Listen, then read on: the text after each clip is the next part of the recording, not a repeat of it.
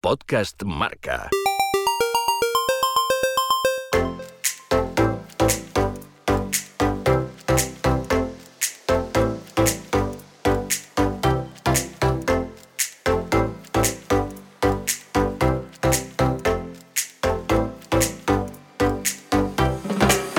Resistente, duro y exigente, sin pelos en la lengua, un corredor con un carácter recio y fuerte que sacaba a relucir cuando las cosas no salían como él esperaba. Ciclista genio de esos corredores con un aura poderoso que no precisan de un grandísimo palmarés para convertirse en leyendas y dejar una huella imborrable en el ciclismo. Hablamos del ciclista cántabro Don José Pérez Francés.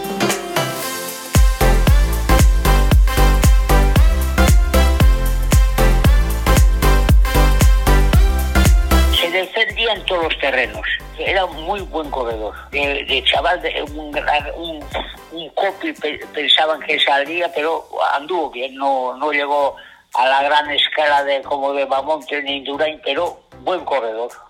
En aquella época, un- uno de los mejores. Luis Otaño es ciclista profesional. un personaje un poco especial. Tenía una avería, a lo mejor le esperaba a todo el equipo, porque todo el mundo trabajaba para él. Allí el equipo, todos era...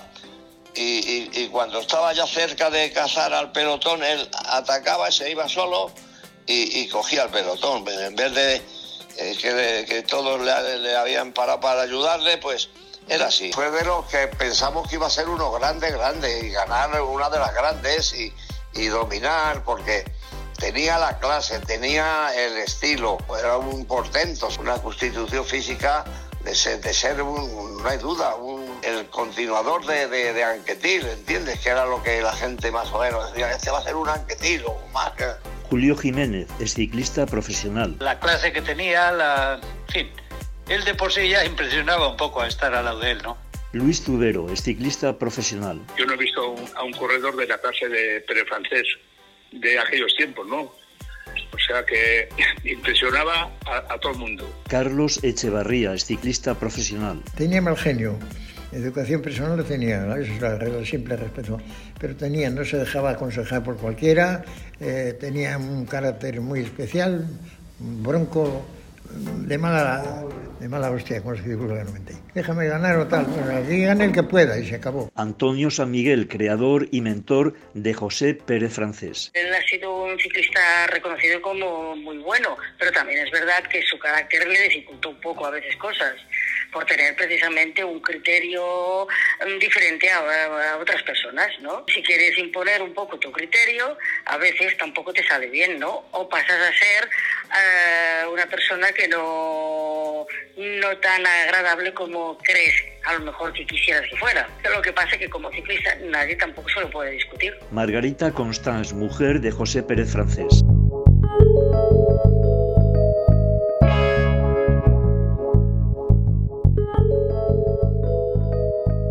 José Pérez Francés nació el 27 de diciembre de 1936 en el barrio santandrino de Peñacastillo, en un pequeño refugio antiaéreo. En pleno bombardeo de los aviones de la Legión Cóndor que volaban por Santander, nació esta estrella del ciclismo. Durante la Guerra Civil Española, José Pérez empezaría a despuntar apreciándose una clase y un don especial encima de la bicicleta. Comenzó a soñar con emular a sus ídolos Coppi y Bartali. En su adolescencia, Pérez Francés se formó en el garaje de bicicletas de su padre. Sus padres se separan y él decide irse a vivir con su madre y su hermana y dedicarse plenamente al ciclismo. A los 15 años entra en escena Antonio San Miguel, el primer vencedor de la escalada a la cuesta de la Atalaya en 1938, amigo de su padre que regentaba también una tienda de bicicletas. José Pérez Francés es hijo de un colega mío que tenía un garaje de bicicletas igual que el mío en el Empalme que se llama Lucas Pérez. Y entonces lo mismo el padre que el hijo eran amigos míos porque entre éramos de un- unos comercios parecidos, modestos comercios de bicicletas, y nos intercambiamos cosas. Él necesitaba una cosa y la venía a buscar a mi casa y yo cuando le necesitaba una cosa la iba a pedir a él. ¿no? Y teníamos buena amistad eh, comercial. Y entonces, un buen día, José Pérez Francés vino, vino, le acompañó su hermana a mi, a mi casa, a mi garaje, a mi negocio de bicicletas que tenía yo en la calle de Gómez Oreña, que tenía el chaval entonces 15 años. Dice, nada, que vengo a pedirte trabajo para mi hermano, me dijo la hermana, porque mi padre le ha echado de casa. Entonces, a la sazón, el padre y la madre habían tenido problemas familiares y se habían separado. Y, claro, pues entre el padre que vivía solo en un garaje de bicicletas, a irse con la madre que vivía en un piso con, con de vida, con, con, condiciones humanas normales, pues se fue a vivir con la madre. Y al padre le pareció mal y le echó de, baja, de, de, trabajo, de casa y del trabajo. Le dijo, bueno, si te vas a vivir con tu madre, tú que tu madre que te busque trabajo. Y entonces se me presentó él y la hermana un buen día en mi establecimiento y a mí me sorprendió que me ¿no? Y dice, pues vengo a pedir trabajo para mi hermano. Y claro, yo me quedé muy sorprendido porque dije, ¿cómo se marcha el hijo del garaje del padre y viene a la competencia, no? Digo, yo no, no, digo, yo, a mí no me hace falta, pero yo a tu hermano, como ya tenía principios ciclistas, pues le admito pero yo antes tengo que ir a hablar con tu padre. Dice, no, con mi padre de hablar, porque mi padre y mi padre ya se han separado y no sé qué, no sé cuánto, y él se ha ido con la mano, con la mano como ha ido con nosotros y le, ha echado de casa. Me parece muy bien la, eso, la cosa. Si queréis, haces una cosa. Os dais una vuelta por ahí y yo voy a hablar con tu padre. Dice, no, con, tu, con mi padre no tienes que hablar porque ya está todo hablado. Estará hablado lo tuyo, pero no lo mío. Y entonces yo me fui a hablar con su padre y a él no le pareció mal él dijo en principio, hombre, si yo si de aquí no va a volver y va a un garaje de bicicletas, prefiero que vaya el de Antonio San Miguel, que es el que ya empezaba el chavalín a andar en bicicleta, tenía 15 años y eso, ¿no? Y que le podría sacar ciclista. Y así empezó la cosa. Empezó a trabajar conmigo, yo me fui a hablar con el padre y le dijo, no, no, a mí no me importa nada, al contrario, yo como él tiene que ir a trabajar a un garaje de bicicletas, cualquier garaje de Santander le cogería ahora mismo, deseando pero prefiero que vaya contigo. Yo ya sabía que tenía madera de ciclista porque de un aprendiz espabilado y, muy, muy suelto ya, ¿no? Un aprendiz muy aventajado. Sí, había que educas infantiles, eran, claro. Y le seguía, iba, le veía y tal. Y, pues sí, le veía, pero entonces le, le, llevaba al padre, él vivía con el padre. San Miguel se convertiría por entonces en su mentor, dotándose de conocimiento y experiencias dignas de elogio y reconocimiento.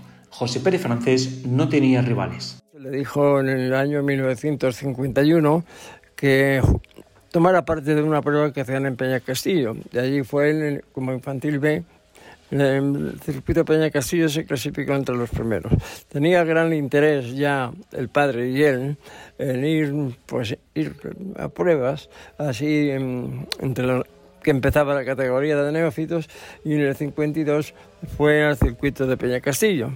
Y amigo, pues el circuito de Peña Castillo dijo, aquí estoy yo.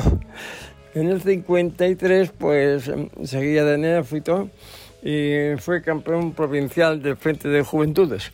Ahí naturalmente hubo una serie de diversas opiniones en las que era un hombre alocado, un hombre que quería marcharse, otros decían que era un hombre de inteligencia y era ya pues un chaval. En neófitos cuando quedó campeón, pues eh, yo me acuerdo que me dijo Antonio San Miguel que le había demostrado que tenía clase para ser un buen corredor. En el 54 pues empezó a, en aficionados y hay que darse cuenta de la categoría que tenía que venció en 20 pruebas. 20 pruebas en las que había pues, bastantes cosas y entre ellas el título de campeón provincial de Cantabria. Armando González es vicepresidente de la Federación Cántabra de Ciclismo, con una dedicación plena a este deporte desde 1963, autor de Cantabria Ciclista, 100 años de gloria, y Cantabria Ciclista de 1 a 1, de la A a la Z. San Miguel no quitaba ojo a su pupilo. Tras observar el avance y éxito que recibía en todas las carreras de Cantabria, decidió emprender nuevos caminos y abrir fronteras, impulsándole a correr fuera y prosperar en el mundo del ciclismo no sin antes correr el Campeonato de España de Aficionados, prueba que venció con soltura. Fue seleccionado para los Mundiales de Alemania, donde terminó vigésimo tercero, pero fue el único español que terminó la prueba. Yo ya le vi que no tenía campo de trabajo en Santander, que era como si es un tío que tiene, tiene mucha, mucha semilla y no tiene tierra donde sembrarlo. y le dije yo al padre, oye, este chaval no tiene aquí campo, aquí, mira, gana todas las carreras y había que mandarle a un sitio donde, donde haya más carreras y a ver qué, hacemos. Eh, y él se desentendió, dice, no, no, yo te autorizo todo lo que tú hagas. Tú tienes libertad para disponer de él y manejarle, llevarle y traerle. Yo no me meto en nada, pero a mí no me pidas nada, dinero. Consejo me puedes pedir, pero dinero yo no puedo ni mandarle a ningún lado. ¿Dónde habría que mandarle? Me dice, digo, pues a Barcelona. El único sitio que vea ciclismo así para el chaval era en Barcelona. Y eso, le mandamos a Barcelona con 15 o 16 años y yo tenía pues muchos amigos en Barcelona de, de, la vida, de, yo había sido la, vida ciclista y, tenía muchos amigos allí que tenían, eran, tenían clubes ciclistas y todas esas cosas y de carreras y de cosas tenía varios amigos y no me costó nada colocarla allí. Entonces llamé a, a uno de ellos, a un club ciclista que le llevaba un amigo mío. Digo, oye, mira, que hay un chaval que anda muy bien en bicicletas y sería Sí, me gustaría que le llevarais ahí a Barcelona porque aquí, aquí no tiene campo de trabajo. Ha habido 15 carreras el año pasado y las ha ganado todas. ¿Y pues qué categoría tiene? Pues, pues ¿qué va a tener? Pues principiante o, infantil, lo que hay ahora, lo que entiendes. Y así empezó la marcha, fue a ir a Barcelona. A sus 20 años, el gran sprinter español Miguel Poblet ya aventuraba que había un diamante en bruto a punto de pulirse en escena. En el 55, por una cuestión del tipo de informaciones que recogía yo de, del mundo deportivo, se decía que Miguel Poblet, era uno de los grandes sprinters españoles, que era de Moncada, pues le proclamó y dice, tengan cuidado ustedes con Pérez Francés, el cántabro ese que dicen que está medio loco, pero que amigo, tiene unas cualidades impresionantes. Él continuó siendo y demostrando que en aficionados no tenía ningún tipo de, de, contrarios, porque ganó 25 carreras el segundo año de aficionados en el 55. Y en el 56 seguía demostrando sus victorias, consiguiendo 28. Y era cuando se dieron cuenta de que le faltaba un año y se vería en el año 57 otra vez con 12 triunfos. Y en el 60 fue profesional el primer año con seis victorias. Este era el hombre desde 1951 a 1960, pasando por todas las categorías, uno de los ciclistas más importantes de continuidad en triunfos. En 1960 debuta como profesional con 23 años en el equipo Ferris, donde participa en la Vuelta a España y gana el Campeonato de España de fondo en carretera de Independientes. Tuve alguna discusión en mi carrera con, y te saco la bomba, con la bomba de, la bicicleta, pues le, no sé si era un director de un equipo belga o algo, la cosa que le echaron de la carrera. Carlos Echevarría es ciclista profesional. Al año siguiente las cosas mejoran, saliendo victorioso en el Gran Premio de Navarra. En su segunda participación en la Vuelta a España queda tercero y logra una victoria de etapa. Esta gran actuación deja entrever la presencia de un ciclista con grandes dotes y cualidades en las grandes vueltas. Yo recuerdo que Langarica, el, el director nuestro, pues nos cogía y nos decía, mira, aquí tenemos que tratar de eliminar a Pérez Francés para ganar carreras porque si llega con nosotros nos, va a ganar. Y la obsesión de él era, y a, todo, a todo el equipo nos decía, oye, cuando tenga alguna cosa, alguna de esto, y hay que quitarle minutos, hay que quitarle minutos. Cualquier cosa que tenga, un pinchazo cualquier cosa, hay que ir a morir. En 1962, José rinde a un gran nivel, entregándose en cuerpo y alma en cada una de las carreras asciende al segundo lugar del podio de la Vuelta a España, tras el alemán Rudi Altit a 7 minutos y su equipo, el Ferris, se corona como el primer equipo español en acudir al Giro de Italia. Una carrera que quedó marcada en el recuerdo de muchos aficionados españoles, especialmente en la etapa de los Dolomitas. La dureza y los sinsabores de esta etapa llevaron a abandonar a 72 corredores que estuvieron a punto de morir congelados por el frío en las cumbres. Solo dos españoles, los cántabros Pérez Francés y Julio San Emeterio, llegaron a meta. En la penúltima etapa, José sufrió una pájara por falta de comida y se tuvo que conformar con el quinto puesto en la general. Salimos con un sol de Dios y corriendo eh, eh, en etapas que eran en la Dolomita y todo eso empezó a nevar, a nevar, a nevar, que, y que nos retiramos de frío, cincuenta y tantos o sesenta éramos, re, que retirados. Ventura Díaz es ciclista profesional.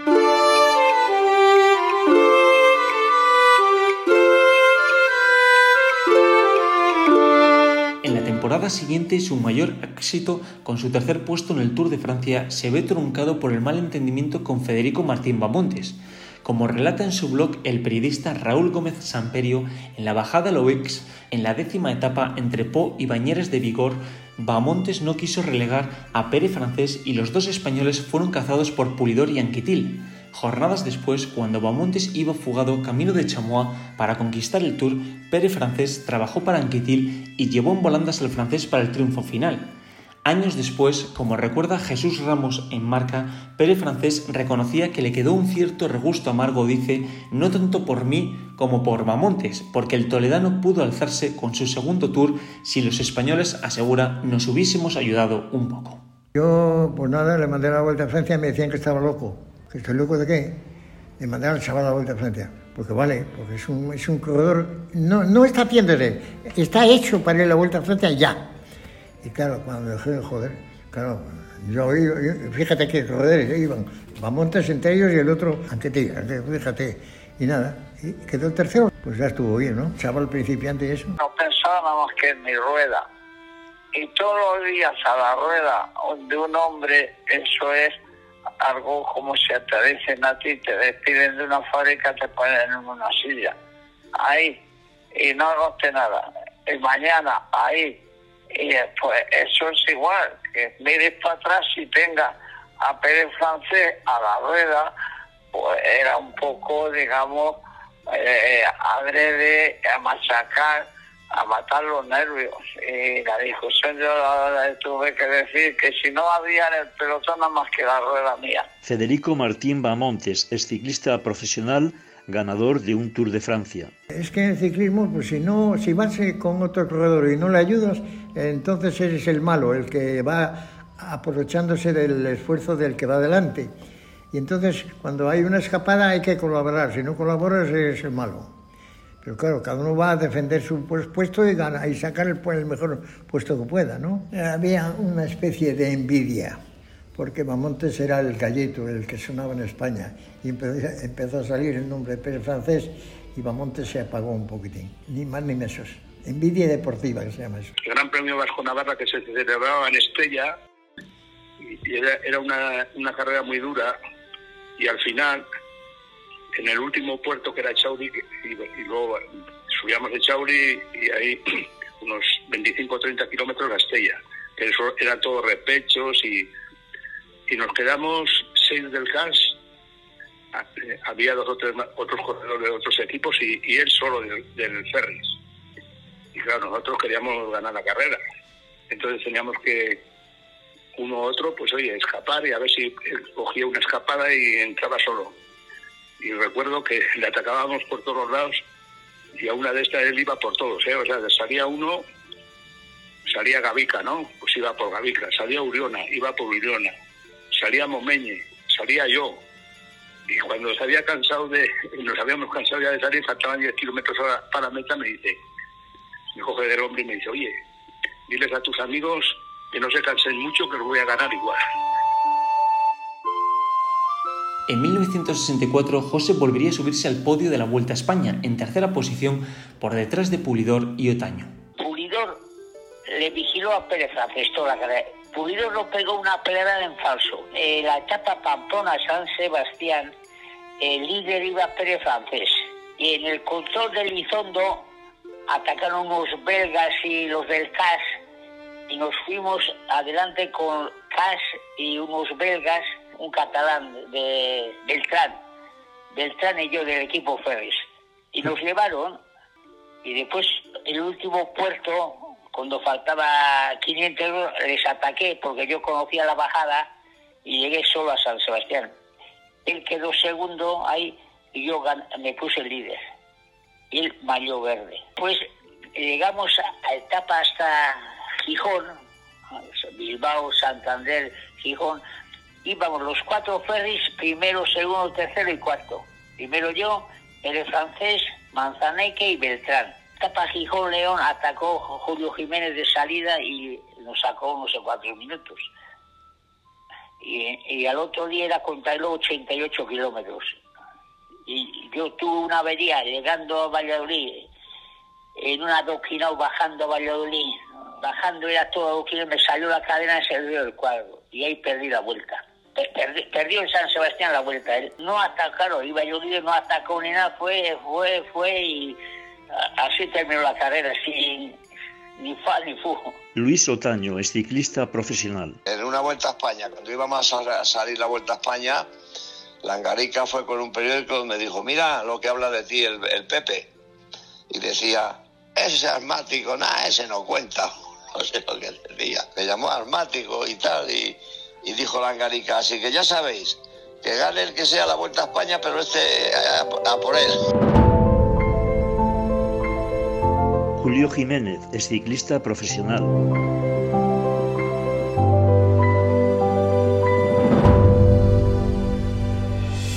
El tercer puesto del Tour de Francia no le daría tantas satisfacciones como la hazaña que logró en la etapa con final en Barcelona en la Ronda Gala de 1965. Ya el día anterior José Pérez acabó sin ganas de hablar con nadie. Las fuerzas flaquearon, pidió asistencia de equipo y los compañeros no le ayudaron, por lo que su cabreo fue descomunal. La fuerza, el valor y el coraje del ciclista cántabro quedaron reflejados en la jornada siguiente en el circuito de Montjuic, en Barcelona el corredor santanderino firmó su gesta más espectacular encima de una bicicleta cuando el calor asfixiaba desde primera hora de la mañana. Por delante 240 kilómetros de etapa, el recorrido más largo de aquella edición junto con el de Roubaix-Rouen. A los 30 kilómetros, Pérez Francés decidió atacar. Nadie siguió su ritmo y prolongó su aventura hasta meta en solitario. Yo le dije en, Francia, digo, si que hoy vas a tu tierra, vamos a, no a su tierra, pero donde tú vives, hay que hacer una táctica porque aquí los franceses y todos los corredores creen que tenemos una pugna entre nosotros y hay que, hay que hacer una jugada. Entonces hicimos como que estábamos picados entre los dos, atacábamos, era una, una etapa de, de, los Pirineos y de los Pirineos luego ya pasábamos a España y, y a llegar a Barcelona un día de calor de esos terrible, en pleno mes de julio, cuando se hacía el tour, y hicimos así. Eh, yo atacaba, salía él a por mí, él atacaba, salía yo por él, y entonces los franceses iban tranquilos. estos dos están vigilando y no hay problema. Y cuando hubo un momento que estuvimos ya escapados, los dos, eh, llevábamos ya algún tiempo y le dije, venga, ala, para, juégatela y para a ver si llegas a Barcelona, ¿entiendes? Ya que habíamos hecho la escapada y se dio un palizón terrible, porque bebió no sé cuantísimos litros de agua y ganó la etapa. Fue una etapa épica, ¿no? Que escapó de lejos, me parece, no recuerdo así muy bien, muy bien, pero que tuvo mucha repercusión, ¿no? Por entonces ganar etapas en el Tour y eso ya era una hazaña, ¿no? Luis Tudero es ciclista profesional. Entonces no era la tele, no existía tanto, o había muy poco, no creo. Eh, todo por radio se iba comentando que él iba en solitario, que venía, que llegaba en solitario, que venía, y se fue acumulando gente, gente, gente, ¿no? Hasta que cuando entró por las torres venecianas de Montjuic, entonces entre el tramo aquel y el que había en Montjuic, acumuló un millón de personas.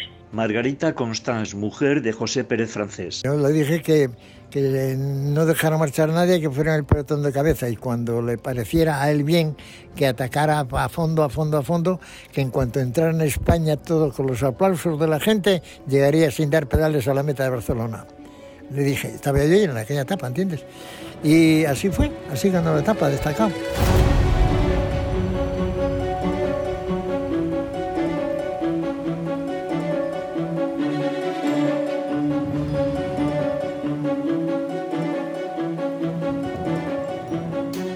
En 1968, ya en las filas del CAS, con 31 años, acude a la Vuelta a España y logra un meritorio segundo puesto, alejado de las expectativas que tenía puestas en él su director Dalmacio Langarica. Fue una edición especial, ya que se vieron obligados a anular una etapa debido a un incidente ocasionado por la banda terrorista ETA. Victoria Pamplona nos pusieron un petardo, se suspendió en Urbasa la carrera, iba un cala, un vizcaíno del casillo escapado y le pararon, no quería parar.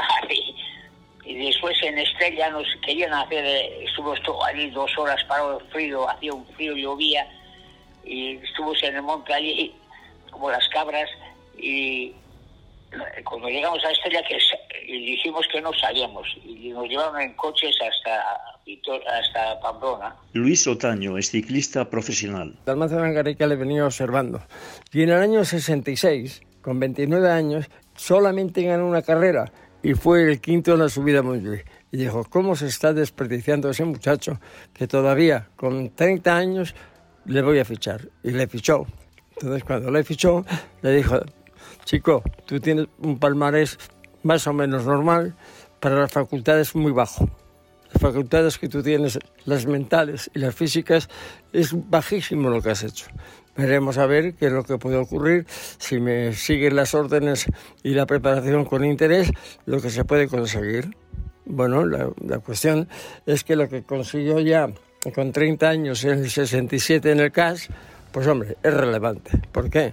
Porque había un potencial más grande en la escala nacional e internacional y conseguir todo lo que consiguió, pues hombre, le daba la satisfacción de que por lo menos este va mucho mejor que el año anterior. Y le tuvo uh, dos años. La técnica de la Vuelta a España tiene un motivo decir el segundo, pero para Danacio Langarica fue una pequeña decepción por una serie de razonamientos que no se pudieron aplicar por parte de él porque era un maniático algunas veces y entonces pues el segundo pues no le convenció a Dalmacio, no le convenció. Y el noveno en la Vuelta a Levante pues fue ya lo último que hizo porque no sacó ningún tipo de, de eficacia en las carreras que fue. Y siempre le veía un semi-alogado, un sempiterno no obediente, etcétera, etcétera, etcétera.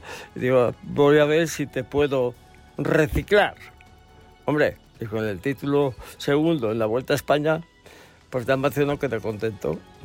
No creo que contento. ¿Por qué? Porque podía sacarle más porque 31 años es una, uno de los años que mejor se puede estar. ¿eh?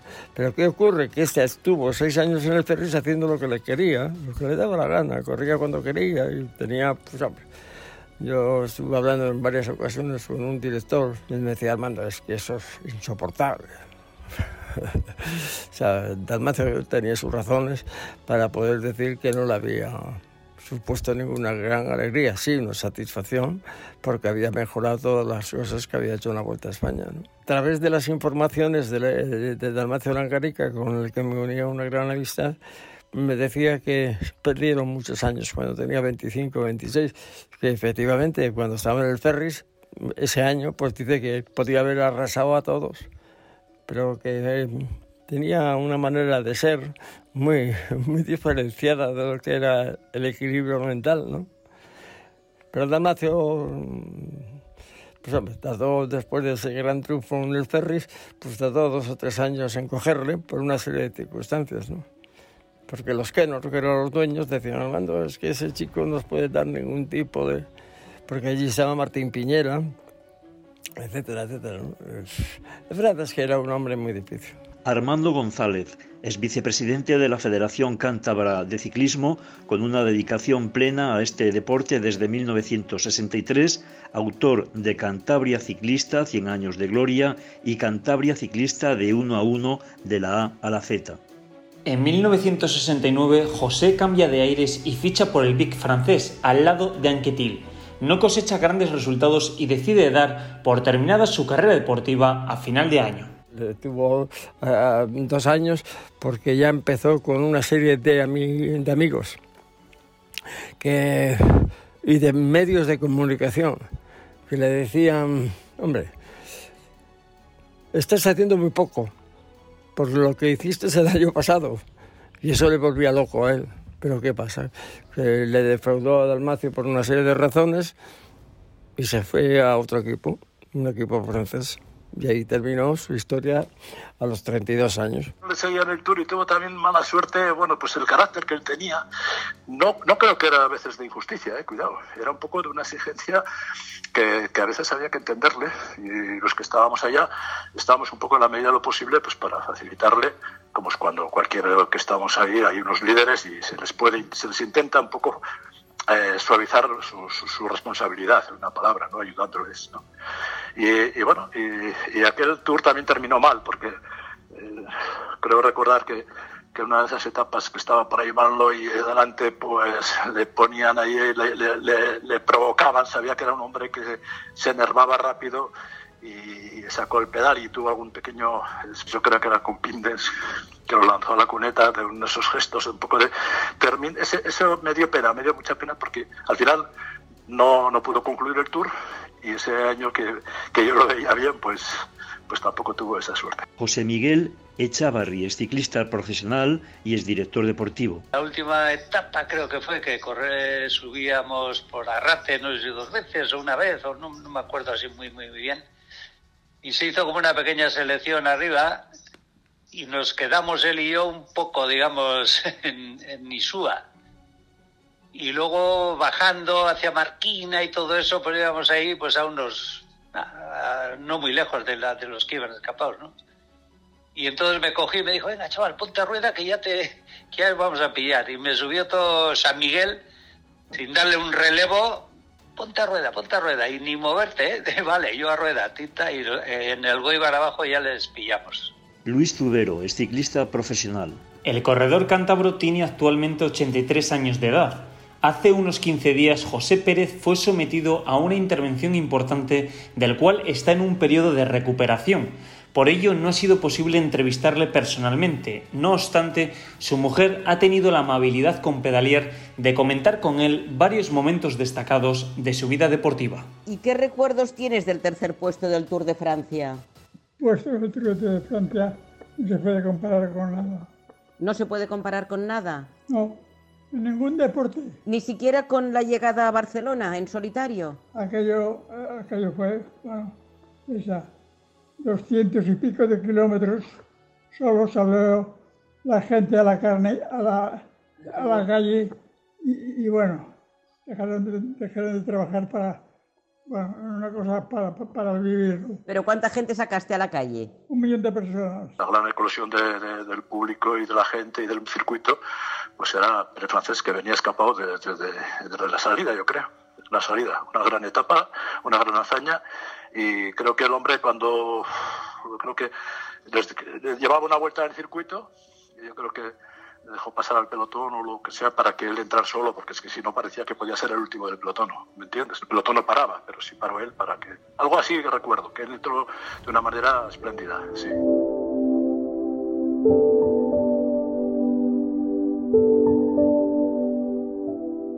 José Pérez Francés siempre se quedó a las puertas del éxito, aunque sin duda atesoraba una clase prodigiosa para haberse convertido en un campeón mundial. Su carácter en cierta medida también le privó de ser un ciclista de talla internacional.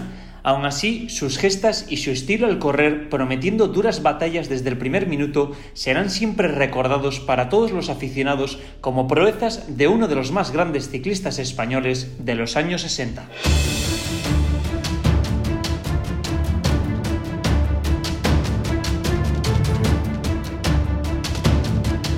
Una de las grandes virtudes de un corredor es ser bueno desde el principio hasta que se retira. Y entonces el amigo Pedro Francés comenzó en el año 54 siendo campeón de España y consiguió el título de principiante. En el 55 el de aficionados como igual el 56. Después fue en el 60 campeón de España independiente. Profesional en el 63 y veterano en el 93 por lo tanto, desde el 54 al 93 arrasó en España en los campeonatos de España. El único ciclista que ganara todos los títulos nacionales. El único. Ha significado mucho con lo que ha hecho. Mm, y para los que hemos seguido un poco el ciclismo de, este loco de la pradera, pues menos de lo que tenía. Se quedó en la mitad de lo que podía haber hecho. Porque, por ejemplo, cuando estuvo en el Tour de Francia, en una buena posición, con fenómenos como era el Anquecil y compañía, pues hombre, demostró. Pero es que era muy raro. Era muy raro. No se le sacó rendimiento por culpa de él. Armando González es vicepresidente de la Federación Cántabra de Ciclismo con una dedicación plena a este deporte desde 1963, autor de Cantabria Ciclista, 100 años de gloria, y Cantabria Ciclista de 1 a 1 de la A a la Z. Que si uno está tantas veces en el podio, está claro que podría haber coincidido y podría haber claramente haber ganado cualquiera de ellas, ¿no? Pero bueno, pues eh, y también los demás estaban, fíjate que hizo segundo. Entonces yo creo que sean grandes equipos, grandes, y luego pues eh, merecer, eh, yo creo que todos creemos, por lo menos que a la gente que nosotros apreciamos, pues que, siempre merecen que ganen, o queremos que ganen. Pero en cualquier caso, que su palmarés es espléndido. Tenía clase para haber tenido más palmares, esto es verdad. José Miguel Echavarri es ciclista profesional y es director deportivo. Él era el que más enemigos tenía en, toda la carrera, porque sabían que era el mejor y en el momento que tenía cualquier cosa siempre le atacaban por todos los lados. O sea que no atacaba un equipo, atacaban todos. Mereció ganar una gran vuelta, porque ha habido vueltas que ha sido el, el mejor.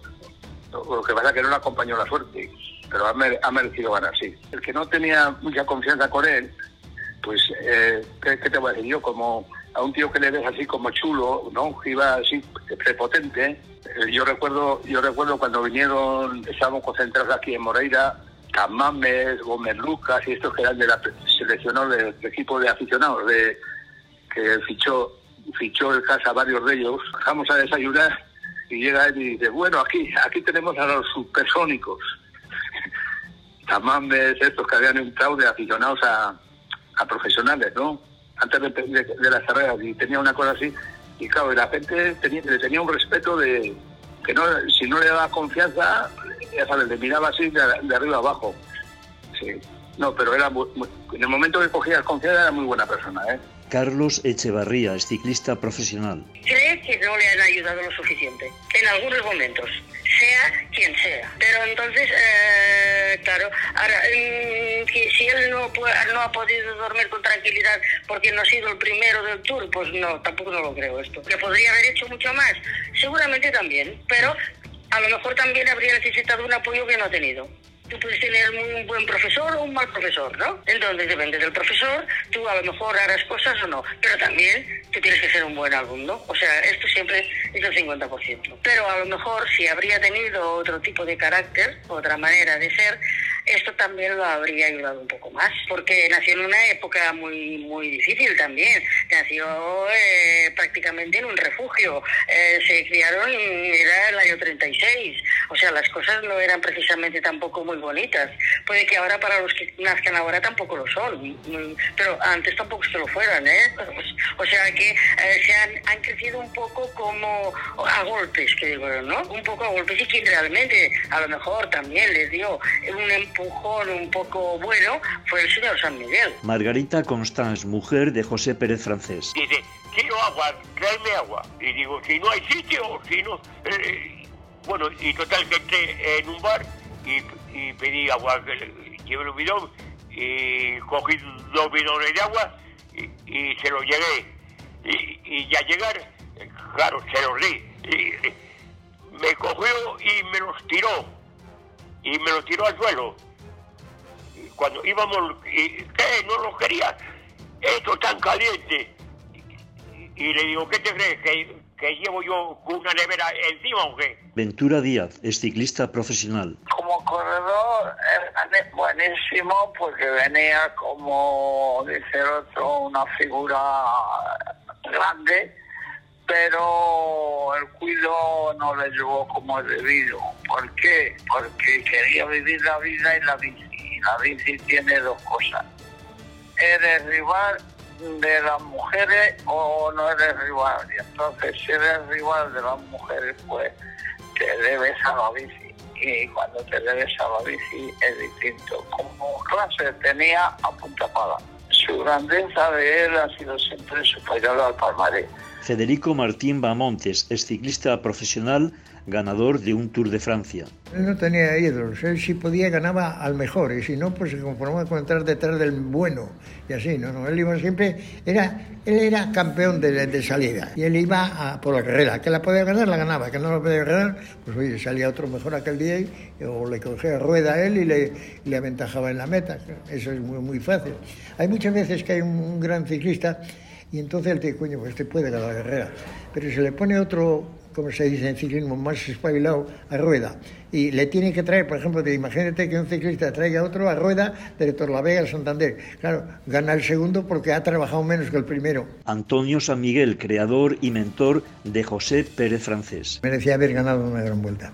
Pues porque siempre estaba con los primeros, siempre estaba en cabeza, era un corredor que no tenía apenas nombre y tal, ni, ni tenía categoría, pero tenía, lo que se dice, eh, madera de, de campeón. Podcast Marca.